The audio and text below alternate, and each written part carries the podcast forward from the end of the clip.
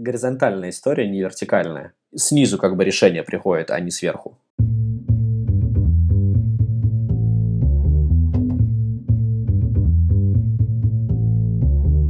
Привет, я Юра Геев, и это 57-й выпуск подкаста Make Sense.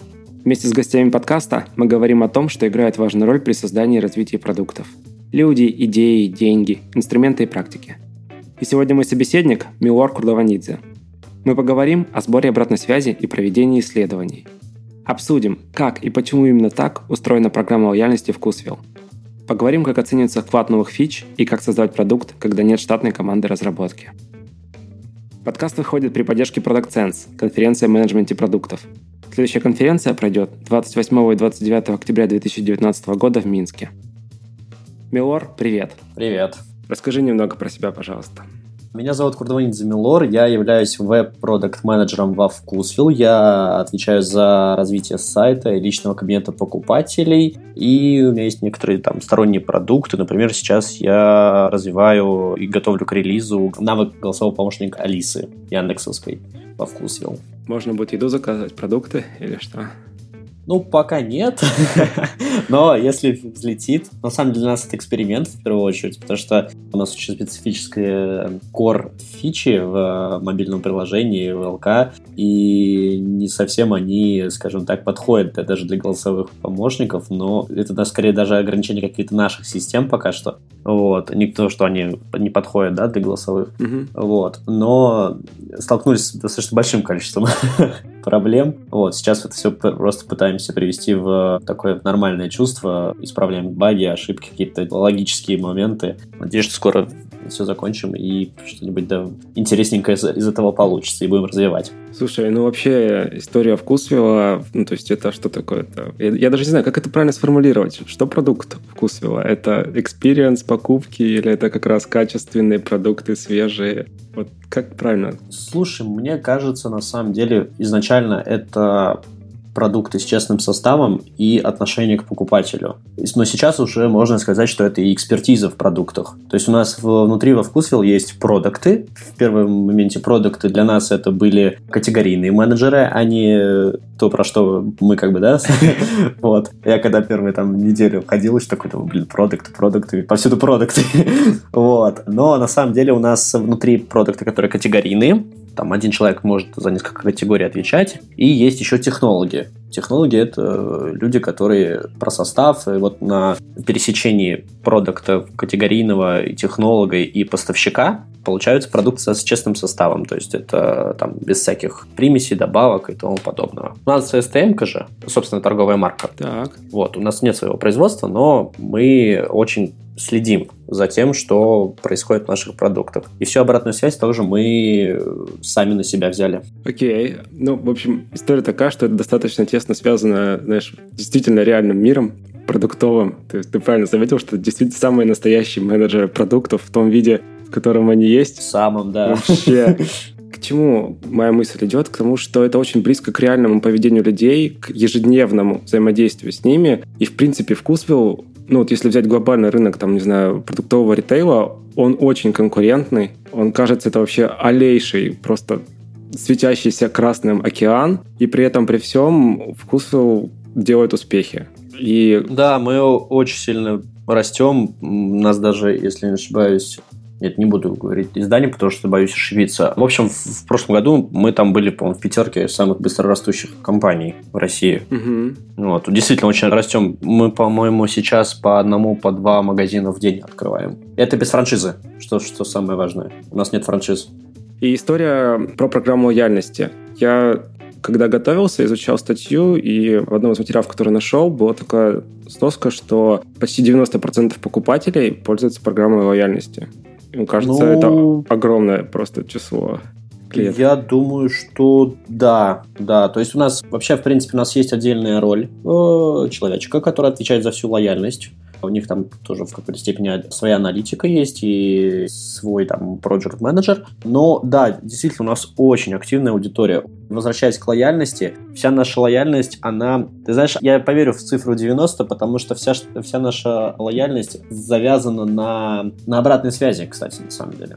Вот если все акции наши посмотреть, они так или иначе на какую-то активность, связанную с продуктами. Mm-hmm. Связанные с э, обратной связью по продуктам, связано с э, качеством сервиса и тому подобное. То есть не все про деньги. Да, далеко не все вообще. То есть во вкусе на самом деле нету вот этого вот культа про деньги, да, то есть что мы, все, что мы делаем, мы все делаем про деньги. Мы все делаем для покупателя. Я думаю, что на каком-то таком, знаешь, ментальном уровне люди это чувствуют, растет доверие, и люди хотят помогать нам сами то есть и вовлекаться в нашу программу лояльности. У меня вопрос просто, знаешь, какой возникает? Это прям с самого начала было или это прям какое-то, не знаю, выращивание такой аудитории, воспитание ее, потому что, ну, это же помогает вам. И бизнесу в том числе. Это было с самого начала, с самой первой избенки, когда мы еще назывались избенкой, вот, в 2009 году. Это, да, в самых первых магазинах сразу Андрей Кривенко как бы заложил эти вот основы сбора обратной связи ну и там лояльности. Он, кстати, самый первый, кто придумал самую первую нашу акцию. Хм. Любим продукт. Слушай, ну это интересно. А, просто у продуктового ритейла ретеншн обеспечивается сам по себе, да, то есть если магазин дома, там супермаркет или просто маленький. Короче, люди едят каждый день, люди будут продолжать ходить. Окей, с этим ясно, понятно. Но при этом таких магазинов, допустим, стоит три. И как программа лояльности влияет на это? Ставили ли вы такие эксперименты? Проверяли ли вы, там, возможно ли вообще перевести людей, там, условно, из магазина, который стоит на той же улице? Просто у меня на, на одной улице, у меня стоит Вкусвилл стоит пятерочка. И вот я периодически хожу то туда, то сюда, но вопрос, как вы с этим работаете? Помогает ли с этим программа лояльности? Конечно, на самом деле, да, она помогает в какой-то степени, но я тебе сразу скажу, что мы на самом деле не за агрессивное привлечение чего-либо, да, то есть если ты, в принципе, слышал про вкусвилл, да, у нас концепция без рекламы. Mm. И у нас нету такой даже метрики, как cost acquisition. Мы не привлекаем трафик, мы не тратим там на блогеров, допустим, нас не увидишь ни в одном видеоролике, ну, то есть ничего такого нету. Это все, все, что у нас есть, оно может быть в какой-то степени много, мало, это относительно все, да, но оно все как бы родное, все органика. Mm. И, конечно, наши ребята, которые по лояльности, они более такие серьезные, чем мы Digital пока что. Вот, но мы как бы их догоняем. Они ставят эксперимент, они делают много АБ-тестов, там какие-то рассылки, когорты у них и тому подобное. И в том числе, да, они э, про возврат в магазин. Угу. Ну, то есть retention в возврат в магазин, как одна из метрик. Вот. И я тебе, к сожалению, сейчас ее не скажу, но те, кто нами пользуется нашей лояльностью, несмотря на то, что она у нас достаточно замороченная, будем откровенны, но там высокие показатели. Именно тех людей, которые проникаются вот духом вкусвилл и остаются с нами. Сколько МАУ в месяц, сколько людей пользуются? У магазина? Да. У магазина это на самом деле мне кажется, очень сильно зависит от, от именно самого магазина, а от района. По сети? По сети. Могу тебе в, в разрезе наших вот мобильного приложения ЛК тебе сейчас сказать, кто, кто пользуется. Давай. Ну, допустим, МАУ у приложения за последний период 514 тысяч, у сайта МАУ 384 тысячи, а по ЛК у нас малюсенький МАУ, у нас 11 тысяч всего лишь. Mm-hmm. Это, ЛК это веб-версия мобильного приложения. На самом деле оно пока такое достаточно все спорное, но мы делаем большую ставку на интернет-магазин свой. Как бы уже мы сейчас а, больше там по маркетплейсам или через партнеров. У нас нет своей собственной сети курьерских этих доставок. Вот, мы через партнеров. Но вот у нас э, мы хотим запустить интернет-магазин. Там как раз-таки была одна из моих уже задач архитектурных. Это объединить наши личные кабинеты с сайтом и с э, мобильным приложением. Вот что мы сделали, и теперь вот как раз к магазину. Слушай, кстати, вот про задачи и, ну, собственно, разработку внутри тоже не помню, чья эта статья была, но там был тезис такой, что у Вкусвилла нет собственного IT-отдела, нет разработчиков. И это был, кажется, 2018 год. И это правда. Так, а как тогда это работает? Смотри, это как бы и да, и нет. Объясню. У нас действительно нету in-house разработчиков. Ни в мобильном приложении, ни в сайте, ни в личном кабинете, там, ни боте и тому подобное. У нас есть IT-отдел, который это больше про э, людей, которые занимаются кассами нашими. Угу и системные администраторы. И еще архитекторы, те, кто про нашу базу данных но именно разработчиков там в привычном э, его их названии нет, нет действительно. Мы работаем с распределенными командами. У меня, например, их две. Одна это отвечает за дизайн весь э, моих продуктов, а другая за фронт и бэкэнд. И, соответственно, мы выстраиваем с ними долгосрочные отношения. Ну, то есть это прям какие-то команды, которые сидят в других компаниях, ну, условно, подрядчики, да, да, а да. ты выступаешь в роли продукта и... Ну да, на самом деле продукт во Вкусвилл это на текущем, скажем так, его виде, спустя год нашего отдела, это продукт-project. То есть я часто занимаюсь микроменеджментом, я часто занимаюсь решением проблем таких, как бы, которые, наверное, некоторые продукты не занимаются, просто потому что я хочу на данном этапе знать о своем продукте гораздо больше. Но вот, допустим, в мобильном приложении, которое оно чуть-чуть опережает нас по разработке, по внедрению фич, там уже появляется project, то есть уже есть разделение ролей. Вот, у меня, как бы, я запланировал это разделение для себя после интернет-магазина наши распределенные команды мы выбираем все сами. То есть, э, естественно, агентство или там кто-то, кто там достаточно кулуарное агентство. Мы редко работаем с кем-то очень крупным. Как и с нашими поставщиками, переложили это все на IT-составляющую, что агентства э, могут, там, команды могут расти вместе с нами. Мы их там как бы взращиваем. Просто у каждого свои темпы роста, и, но и для с нашими объемами они очень часто, как уже знаешь, аутстав наш. То есть они даже приходят на какие-то такие корпоративные наши активности. У нас, например, книжный клуб есть, в том числе мои разрабы и дизайнеры, они с удовольствием приходят, мы обсуждаем какие-то моменты там, даже не по части IT. Просто вот им интересно, они вовлечены процесс. А что сложного при работе с такой командой? Ну, то есть просто когда у тебя сидит команда in-house, ты постоянно с ними в контакте, ты видишь настроение, ты видишь их. Да, да, согласен с тобой. Вот, э, наверное, в какой-то степени это одна из сложностей, да, что ты не всегда чувствуешь команду. То есть, как бы мы каждый день общаемся, у нас там созвоны и тому подобное, по задачам ребята там, то есть не пропадают и тому подобное. Вот. Но действительно ты можешь какую-то там часть, знаешь, э, потерять из виду. То есть вот это вот такое, знаешь, как, которое на уровне уже какой-то паучье чутье, да? То есть это не то, что не про текст, не про цифры, не про какие-то там отчеты. Вообще, на самом деле, я приверженец, э, я сам просто из среды проектного менеджмента, агентств, и одно из моих, скажем так, видений взаимодействия в команде, это было как раз-таки убрать прослойку того, что я заказчик. Ну, в итоге получается, что ты в каком-то смысле выступаешь заказчиком, нет? Да, нет, оно, конечно, остается всегда, то есть, потому что, как бы, я там приоритизирую бэклог и тому подобное. Я имел в виду, знаешь, убрать вот это вот настроение между менеджером, там, допустим, или дизайнером со стороны агентства и, там, человека со стороны продукта.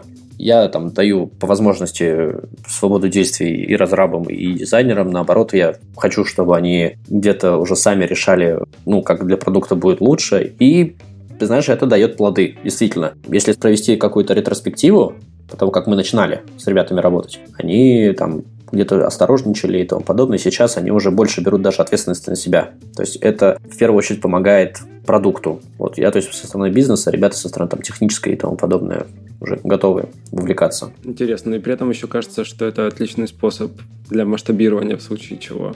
Да, то есть в случае чего мы можем естественно, как бы это финансовая да, составляющая, ну, как есть. Взять человека в инхаус – это гораздо более серьезный шаг, чем, допустим, привлечь человека там, или даже субподряд. Мы как бы не, абсолютно не против. И такое действительно у нас бывало. У нас были определенные авралы, когда мы просто не успевали с ребятами смасштабироваться, и мы привлекали там по каким-то причинам других ребят. И я к этому, ну да, бывает такое. Хорошо, давай вернемся, наверное, как раз к этой теме. Программа лояльности. Окей, как, что измеряете? Какая аналитика, что происходит? Смотри, на самом деле именно по части программы лояльности основные это у нас, как я уже сказал, направлена на оценку качества сервиса наших продуктов, обратная связь. Ну и, конечно, финансовые показатели, такие как прибыль, доходность, средний чек. По части именно digital продуктов, то есть веба, мобильного приложения, у нас там еще два месяца назад не было продуктового аналитика, и мы вот, вот только его взяли и начали считать там достаточно стандартные, в том числе маркетинговые продуктовые метрики, то есть как, такие как DAO, WOW, MAU, ARPU, RPPU считаем, типа инсталлы, новые пользователи в период, bounce, черн, основные наши core фичи разметили, ну, которые, в принципе, и так знали, что они им пользуются, да, теперь просто так, в таком в количественном виде, вот, ретеншн в продуктах, там могу сказать, если интересно, долю пользователей, которые пользуются мобильным приложением, личным кабинетом. Да, давай. На самом деле, здесь цифры могут быть небольшими, потому что у нас очень много выпускаются карт «Давайте дружить» наших, ну, основная карта лояльности, собственно говоря, которая -то, тебя так это, join the club, да? Но зато честные. Как я уже сказал, мы прям про честность, и в том числе там, ну, не завышаем сами перед собой эти показатели. Вот, например, у нас, если от числа всех активных карт за 2019 год, те, кто в период какой-то, да, там что-то покупал, как-то взаимодействовал с картой, мобильным приложением, допустим, пользуются 23%.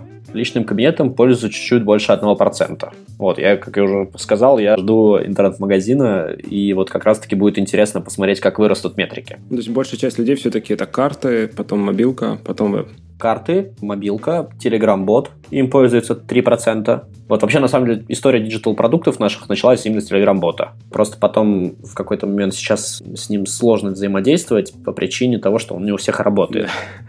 Вот, да. Хотя есть реально у нас история классная, это того, что когда Роскомнадзор блокировал телегу, у нас инсталлы, наоборот, начали расти. Вот, это круто. Но потом, конечно, это в такой краткосрочной перспективе мы обрадовались, да, вот долгосрочный он, у него есть отток. Отток действительно есть, он органический, опять-таки, тоже такой тихо, медленно бот опускается. Вот мы как раз сейчас, только буквально сегодня обсуждали этот момент, и что вообще-то, в принципе, надо придумать как его снова это реанимировать. Большинство людей сейчас уже пересело в мобильное приложение. Те, которые отпадают из бота. У нас есть пересечение, действительно, то есть между тем, кто человек пользуется, там, допустим, личным кабинетом и мобильным приложением, но это вот, знаешь, по-честному, там 1-2%, я думаю, не больше. Это какие-то такие пересечения. Слушай, это интересно. Ну, получается, у вас через digital-каналы больше возможностей собирать обратную связь от людей но при этом получается, что они пока еще ну вот не подавляющие, такие не доминирующие по сравнению с э, офлайн, да, в каком-то смысле системой лояльности. Смотри, у нас же ведь сама по себе карта, она не дает тебе возможности дать обратную связь. То есть ты либо все равно, там, если ты захочешь написать, угу. конечно, ты можешь написать на почту, позвонить в горячую линию, да, то есть это, это факт. Это факт, и действительно там... Я вот специально попросил нашу горячую линию за данные дать. У меня, знаешь, как за июль у нас было 37 тысяч обращений угу. через горячую линию. Под горячей линией я подразумеваю, написали на почту, позвонили, написали там в соцсетях, да, или написали там, через тот же там Telegram-бота, да, то есть, ну, все это у нас агрегируется к ребятам.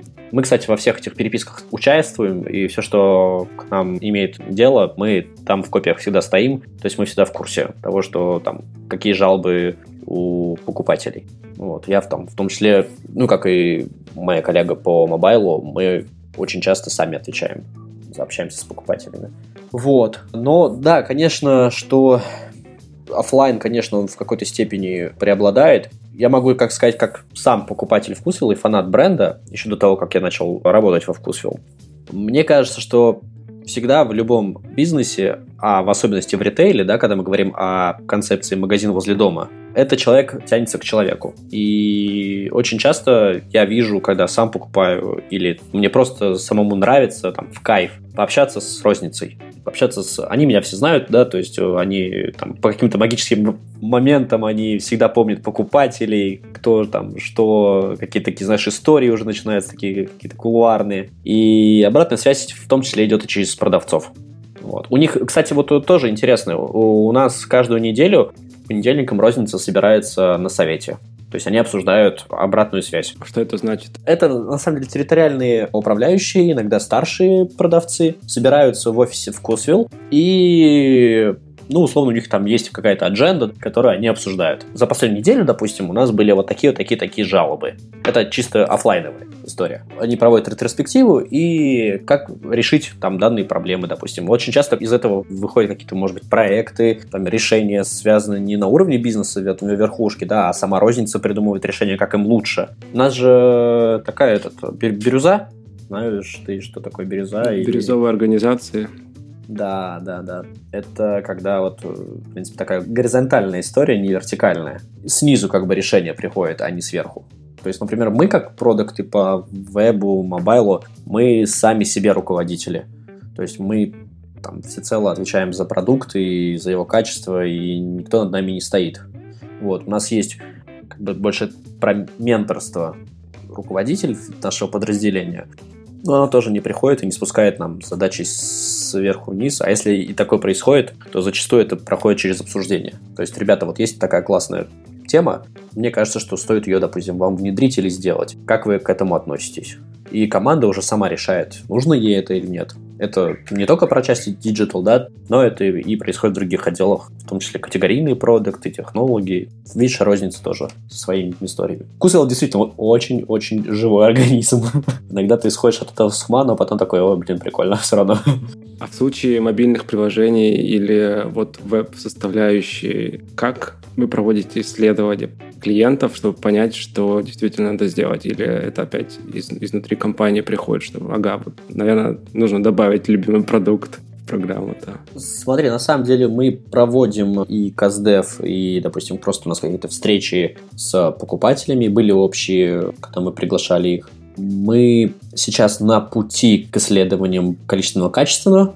То есть это как раз-таки история, когда я рассказывал про аналитика, да, то есть мы сейчас хотим выстроить систему и наладить процессы по в том числе наш, допустим, юзабилити тестов и тому подобное. Вот. Очень часто приходят стейкхолдеры внутри компании, их достаточно большое количество, потому что вкусвилл – это история, где каждый может запустить какой-то проект. Например, рационы вкусвилл – это пилотный проект, который делает бухгалтер. Интересно. Да, и вот он, он там, допустим, для веба, для мобайла является стейкхолдером по своему, у него там отдельный лендинг, мы помогали с этим лендингом, вот, и сейчас у них там отдельная своя история, вот, но они там приходят к нам за советом. Зачастую, возвращаясь к твоему вопросу, именно с исследованием каким-то приходит уже даже стейкхолдер. Есть он уже поговорил с людьми, да, да, да. То есть у него уже есть какие-то данные, просто он пообщался, да, то есть есть четкая уверенность, что это нужно. Мы со своей стороны как бы тоже задаем вопросы, которые, чтобы смачить это все с нашими продуктами, да, и если бывает такое, что там какие-то пару вопросов, да, и стейкхолдер такой, ладно, что-то я пойду подумаю, еще вернусь, допустим, да, там еще поисследую. Либо все там для всех логично и здорово, давайте поставим, допустим, бэклог и внедрим. Но при этом мы тоже вовлекаемся. То есть это и про, опять-таки, обратную связь, и про КАЗДЕФ, и там...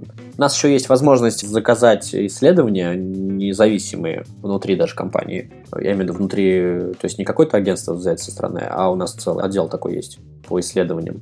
Вот, как-то так. Слушай, а как идет сегментация именно людей? Ну, то есть есть принадлежность географическая, и условно люди, ну вот они живут условно в Басманном районе здесь в Басманном ага. районе, рядом со мной там два вкуса есть. А внутри вот этих районов есть ли какая-то еще сегментация? Такая более низкоуровневая, да, ты имеешь в да. виду?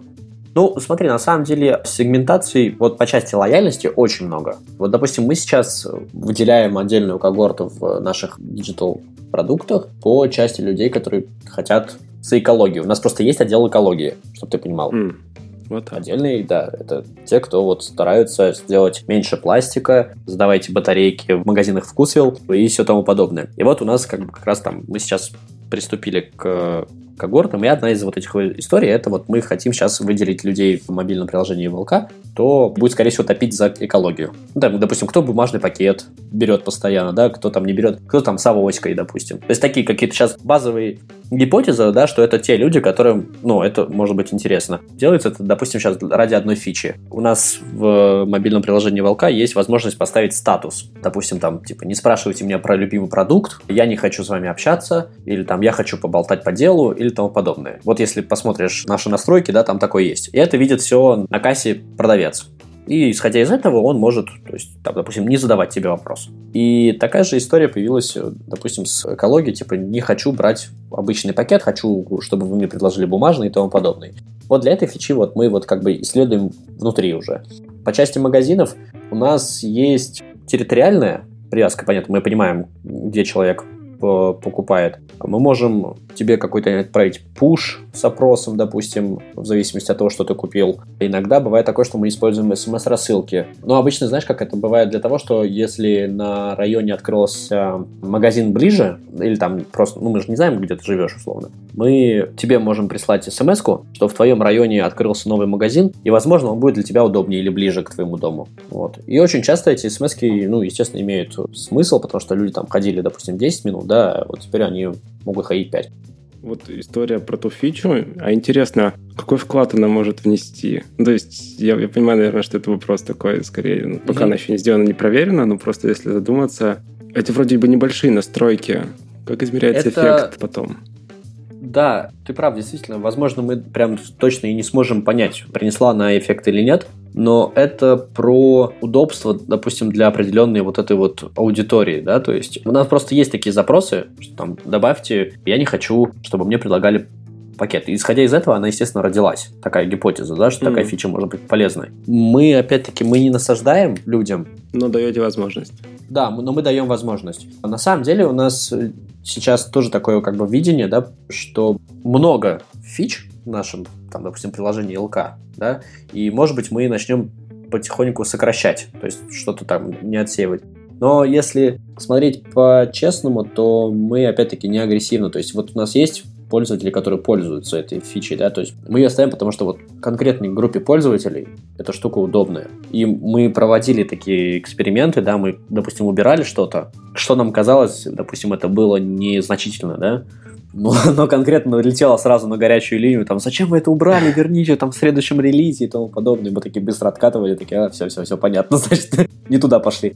То есть это как бы про удобство пользования мобильным приложением или там личным кабинетом. Слушай, это интересно. Это вопрос, да, пользовательского опыта. Если посмотреть там с точки зрения бизнеса, то есть ли какие-то измерители вклада системы лояльности, скажем так, в общее дело? В общее дело, я думаю, что, в принципе, как раз здесь вот э, про ARPU, ARPPU, да, про тот же lifetime value, конечно, да. То есть, ну, все мы занимаемся лояльностью и нашими продуктами, потому что это приносит пользу. То есть, никто, конечно, в таких в маленьком размере там добавить фичу про пакеты мы не считаем, я имею в виду, там прям, так, знаешь, масштабно. Но, конечно, продукты наши, и в том числе лояльность, она про... Я помню, что вначале говорил, что одна, одна из метрик – это, естественно, обратная связь по сервису и по продуктам, но еще и финансовые показатели. То есть это там, средний чек, прибыль, доходность и тому подобное. Ну, интересно все-таки, например, условно, у активного пользователя системы лояльности средний чек там условно выше или... Он выше, да. Да, mm-hmm. да, да. Выше, чем у человека, который не пользуется. Да, да, да, да. Видишь, у нас нестандартные акции. То есть у нас есть, конечно, такое, там, допустим, знаешь, зеленые ценники, если когда был в наших магазинах, да, это там, ты можешь купить продукт, там, это не просрочка, да, но это близкая к окончанию срока да, жизни продукта товара, чтобы его не выбрасывать, потому что у же фреш-продукция, мы начинаем резать цены, допустим, до 40%, 40%. Это вот товары с зеленым чеком. У нас есть там такие акции, как покупка только по карте «Давайте дружить». Это с определенными ценами. То есть на определенные группы товаров, допустим, их может быть около 40, в зависимости от. Именно по твоей карте ты получишь другую цену, там, на 10% дешевле или там на 15% и тому подобное. Есть такой с оранжевыми ценниками. Это при покупке от нескольких штук данного товара, да, там у тебя тоже скидка получится. Все в совокупности. То есть такой, знаешь, это бульончик. я, я называю это так как-то. У нас очень классно есть акция разнообразное питание. Не знаю, участвовал, не участвовал. Суть ее в, том, что, допустим, она вот сейчас началась в сентябре. В этом месяце у тебя будет возможность покупать различные товары. И есть возможность заработать на октябрь от 3 до 10% скидки на весь чек. Это вот как раз-таки про то, что как влияет, в том числе, ну, там, давай, на выручку, лояльность. Потому что, чтобы участвовать в разнообразном питании, у тебя должна быть карта. Угу. Еще у тебя должен быть какой-то из наших digital продуктов. Это будет бот или там мобильное приложение или личный кабинет. Суть состоит в том, что ты покупаешь разные товары. Допустим, чтобы получить 3%, нужно купить 30 товаров. О, я слышал, да. И 15 из них оценить. То есть эта акция нацелена на получение обратной связи о товарах. Так. Мы дарим как бы тебе возможность получить скидку, сами получаем обратную связь и прокачиваем лояльность. То есть, что пользователи действительно у нас э, там, покупают и оценивают и мы, на самом деле, призываем всех не ставить нам оценки пятерки, да, просто потому что, ну, чтобы там нас порадовать или там это. Мы, наоборот, ратуем за то, что если вам что-то не понравилось из наших продуктов, вы смело ставьте единицу и, и обязательно сигнализируйте об этом, потому что по результатам разнообразного питания, вообще за отчетный период, товар может исчезнуть с полок. Вот, то есть там он отправится на доработку, или это была какая-нибудь, предположим, новинка, да, которая ну, не взлетела. Вот ее категорийные продукты, допустим, завели, там народ начал покупать, допустим, какая-нибудь там жалоба или просто не нравится вкус. Во-первых, ты можешь ее вернуть, и мы тебе возместим деньги без чека, ну, просто, да, то есть тоже одна из систем, из фишек нашей лояльности, которая позволяет делать STM. И, то есть, и заодно мы, естественно, ну, повышаются продажи. Интересно, а как э, идет учет в моем понимании, просто взять и построить такую систему лояльности достаточно сложно, просто потому что у тебя много зависимостей. Ну, вот ты выдаешь человеку скидку там в 3%, потом там, не помню, 5, 10, наверное, еще есть. Но история Там такая... 3, 5, 7, 10. Мгм. 3, 5, 7, 10. Ну, есть некоторые опасения, что это ударит немножечко по конечной финансовой модели. Или есть, условно, спрогнозированные продажи по людям, что там люди не потратят больше этого, а значит... Нет, это финансово подкреплено. И еще это подкреплено ну, историями про то, что, знаешь, это как бы в какой-то в разрезе репутационных рисков. Да? То есть мы, опять-таки, собираем обратную связь по продукту, да, чтобы не у нас на полках не было того, что не нравится людям. Потому что мы же тоже несем какие-то там определенно какой-то там товар затраты. Правильно я имею в виду? И мы тоже как бы финансово за- заинтересованы в том, чтобы у нас не было товаров, которые не нужны людям. То есть мы можем отправить его на доработку, чтобы у него его покупали чаще в следующем, в будущем, да, или занять полку чем-нибудь там более интересным. Это как бы все, ну, такая в совокупности вся история. То есть в каком-то смысле эта скидка – это ваша инвестиция в вашу же продуктовую линейку. Да, в том числе, Хм. да, могу, могу сказать, что да. Прикольно. То есть это вот про какую-то тоже лояльность в будущем, да, то есть это точно так же, как мы не привлекаем трафик, да, мы строим долгосрочные отношения, вот именно основанные на доверии. А доверие, ну, как сам ты, я думаю, прекрасно знаешь, оно теряется в один день, да, но зарабатывается годами. Вот, поэтому это вот разнообразное питание, оно тоже на это, ну, вообще вся лояльность, да, и вот мы стараемся это в веб, мобайле тоже вот это все учитывать. А есть какая-то метрика доверия? Я думаю, метрика больше, наверное, про NPS в какой-то Ага. степени. Мы замеряем его каждый год, независимыми исследованиями делаем. Ну, у нас он где-то на, в районе 70-80%. Это прям NPS, ну, то есть вот как в классическом понимании Net Promoter Score. Ну, да, то есть это и про качество, и там про... Ну, в первую очередь, да, про качество удовлетворения. Мгм. А можешь сказать, это, это вне, ты говоришь вне- внешнее да, исследование какое-то? А почему? Почему внешне? Мгм. Ну, на самом деле, во Вкусвилл есть такой, как бы, такая история, что мы часто привлекаем кого-то, где мы, допустим, пока что, может быть, не компетентны, либо просто, чтобы нас перепроверить. То есть, как бы, доверяй, но проверяй. То есть, нам нет никому смысла завышать свои показатели, да, или там говорить о том, что у нас все замечательно, на деле оно не так. Поэтому мы, честно, про- перепроверяем сами себя. Ну, то есть это про подход э, и осознанность именно работы во Вкусвилл за счет бирюзовости, да, то есть у нас она там на 90% бирюзовая организация, все-таки у нас есть какая-то такая небольшая иерархия, да, бирюзовая в, классике это прям совсем нет. Во, во э, у нас нету, допустим, там, я не знаю, да банально, вот в нашем департаменте нету графика работы. Ну, то есть ты можешь приехать, можешь не приехать на работу. Просто другой вопрос, что там я приезжаю достаточно часто, потому что нужно быть в потоке, да, то есть иногда некоторые вопросы решить в офисе гораздо легче. Но некоторые мои знакомые смеются, говорят, что я могу, допустим, приходить куда-нибудь и не рассказывать, в принципе, про то, что я делаю. я могу просто, как я работаю. Типа, у нас вполне норм, там, допустим, с утра, если у тебя нет встреч каких-нибудь и тому подобное, сказать, что, ребят, я поработаю из дома. Вот. И как-то я тоже выступал, мне очень классный вопрос задали. Ты все классно рассказываешь, какие, какой налог, да, всего этого? Какие там боли у подхода такого? В первую очередь, это боль для людей, которые не готовы работать с высокой степенью ответственности и осознанности, я считаю. Самостоятельность должна быть. Да, да, уровня. то есть вот у нас во вкусу нет никого, кто, кого нужно там, ну, плюс-минус давай, да, что, наверное, по-честному, везде где-то, наверное, есть, да, кто кого иногда нужно подпинывать. Но в большинстве своей массе это люди, которые сами знают, сами проталкивают задачи, сами полностью осознанные, сами там прорабатывают, и нет такого, что вот это не моя задача, я ее делать не буду. То есть это, это большой высокий уровень ответственности. Мгм. Ну, потому что ты не сможешь по-другому работать. Особенно при том, что во вкусе все очень динамично, все живо, и там некоторые проекты у нас там взлетают за 2-3 месяца, да. Это удивительно. Для микса ну, фундамент все-таки это же магазины, это закупки, mm-hmm. это поставки, и при этом есть digital сторона. И удивительно, как это все сочетается просто-напросто. Да, ну вот, допустим, это не только digital сторона, да, я имею в виду по части там, ответственности условно. Это у нас в таком темпе и категорийные продукты, технологии работают, то есть там наши коммуникации и тому подобное, те же инновации.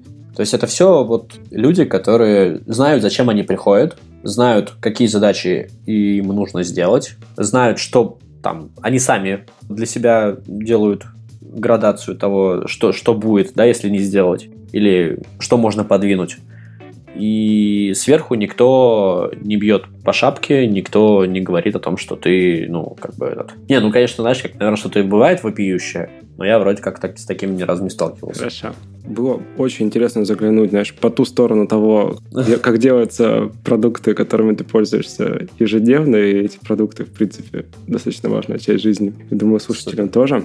Спасибо тебе большое, что уделил время. Спасибо тебе большое, что пригласил. Было очень круто поговорить. И я вообще, на самом деле, даже, знаешь, как парочку инсайтов для себя во время разговора поймал. Наверное, может быть, что-то там в своей даже работе применю, поменяю или просто там какую-то, опять-таки, про осознанность. Очень круто пообщались. Огонь. Спасибо тебе большое. Огонь. Да. Спасибо. Огонь. Пока. Пока-пока. Итак, в этом выпуске подкаста Make Sense вместе с Милором Курдованидзе мы поговорили о сборе обратной связи и проведении исследований. Обсудили, как и почему именно так устроена программа лояльности в Кусвилл. Поговорили, как оценивается вклад новых фич и как создавать продукт, когда нет штатной команды разработки. Подкаст выходит при поддержке Product Sense, конференция о менеджменте продуктов. Следующая конференция пройдет 28 и 29 октября 2019 года в Минске. Это был 57-й выпуск подкаста Make Sense и его ведущий Юра Агеев. Подписывайтесь, ставьте лайки и присылайте обратную связь. Спасибо, что были с нами. До следующего выпуска. Пока!